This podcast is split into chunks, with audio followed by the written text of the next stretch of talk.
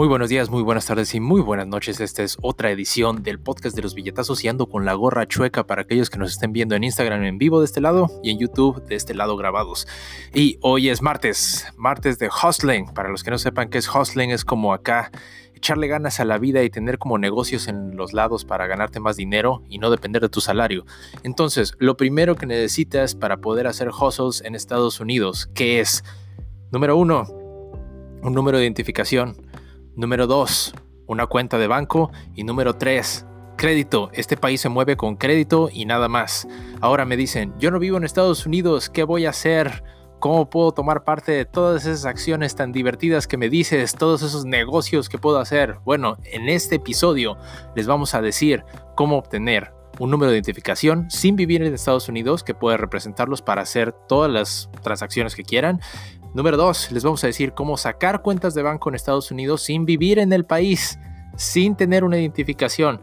Y número tres, les vamos a decir cómo sacar tarjetas de crédito para su negocio en Estados Unidos sin vivir en Estados Unidos. Con esto se les van a abrir las puertas para todo, para invertir en acciones, para comprar bienes raíces, para hacer negocios de dropshipping en Estados Unidos, lo que ustedes quieran. Entonces, comencemos. Número uno, ustedes van a necesitar siempre para abrir cualquier cosa en Estados Unidos un número de identificación.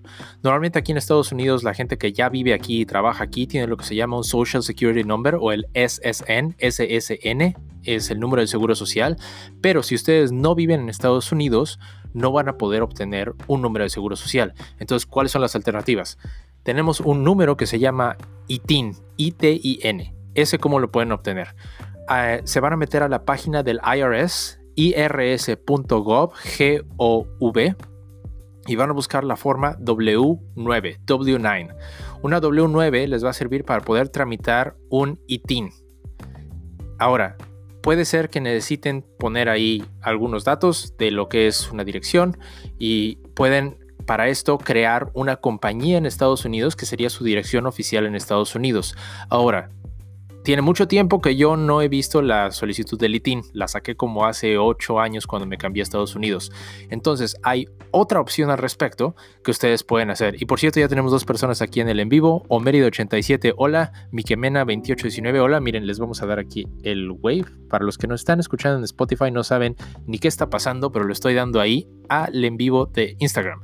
En fin, si ustedes se ven en la posición en la que no tienen suficiente información para poder sacar un ITIN, lo que pueden sacar es un EIN, Employer Identification Number, o un EIN. El EIN lo que va a hacer es que los va a constituir como una empresa legal en Estados Unidos o lo que se le llama un LLC, Limited Liability Company. Esto es súper bueno, les voy a decir por qué. Porque si ustedes crean una empresa en Estados Unidos y hacen un negocio y su negocio quiebra por lo que sea o hay un problema legal, cualquier persona que tenga un problema tiene un problema con el negocio, con la empresa, no con ustedes, no los pueden demandar a ustedes. Aquí en Estados Unidos es muy dado que si tienes un negocio y por cualquier razón causas un daño a tercero, hay una demanda. Y si procede una demanda legal y está tu nombre y tu apellido en cualquiera de las de lo que sea que estés haciendo es un problema y sacar abogados es caro. Entonces, lo más recomendable si van a hacer pues negocios en Estados Unidos es que saquen una empresa. ¿Esto cómo funciona?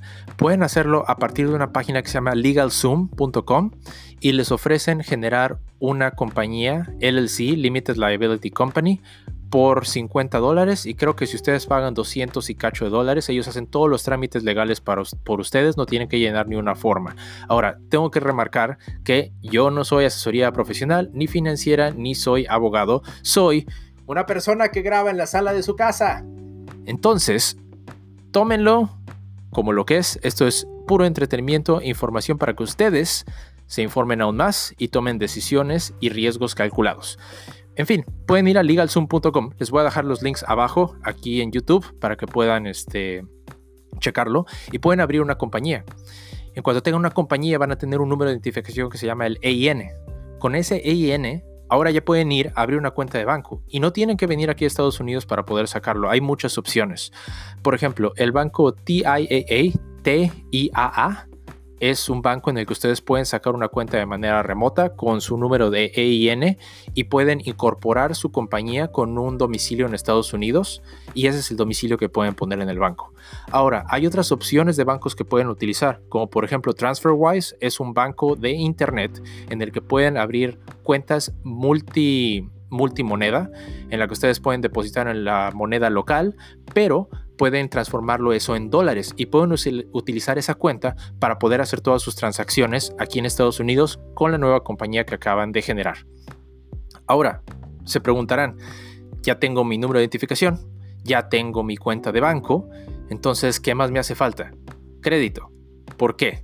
Les voy a comentar en un momento, después de que salude, ya se nos unieron aquí en el chat a José Marcupé, hola, y Johnny. Le vamos a dar wave aquí quien me, estén escuchando en Spotify no sabe ni qué está pasando, le estoy dando clic ahí en nuestros amigos de Instagram en vivo.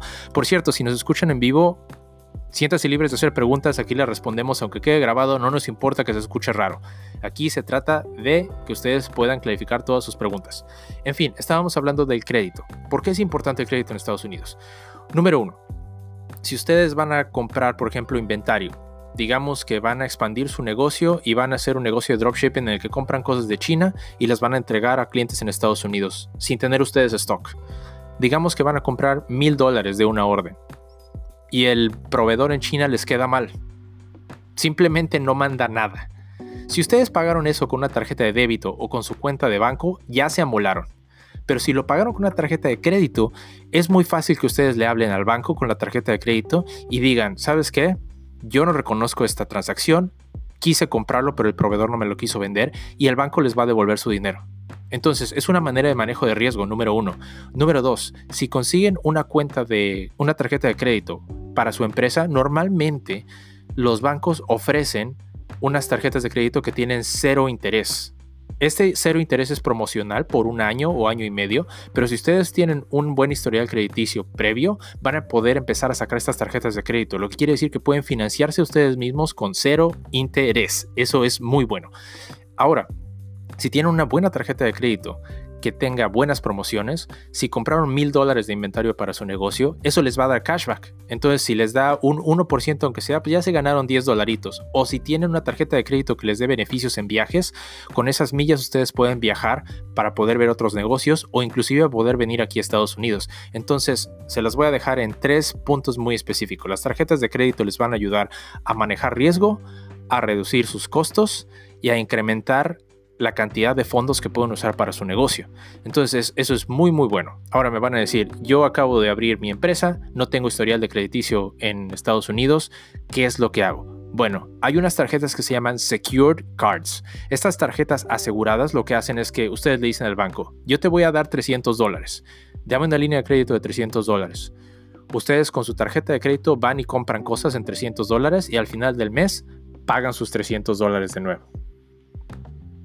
Ups, tuvimos una pausa ahí en Instagram porque se nos está acabando la batería, debería haberlo cargado. Pero bueno, continuamos. Les estaba diciendo que la tarjeta de crédito asegurada, ustedes le dicen al banco, te doy 300 dólares, esos 300 dólares mi línea de crédito, los uso y los pago, los uso y los pago. A la par de 6, 7 meses, ustedes le van a decir al banco, ¿sabes qué?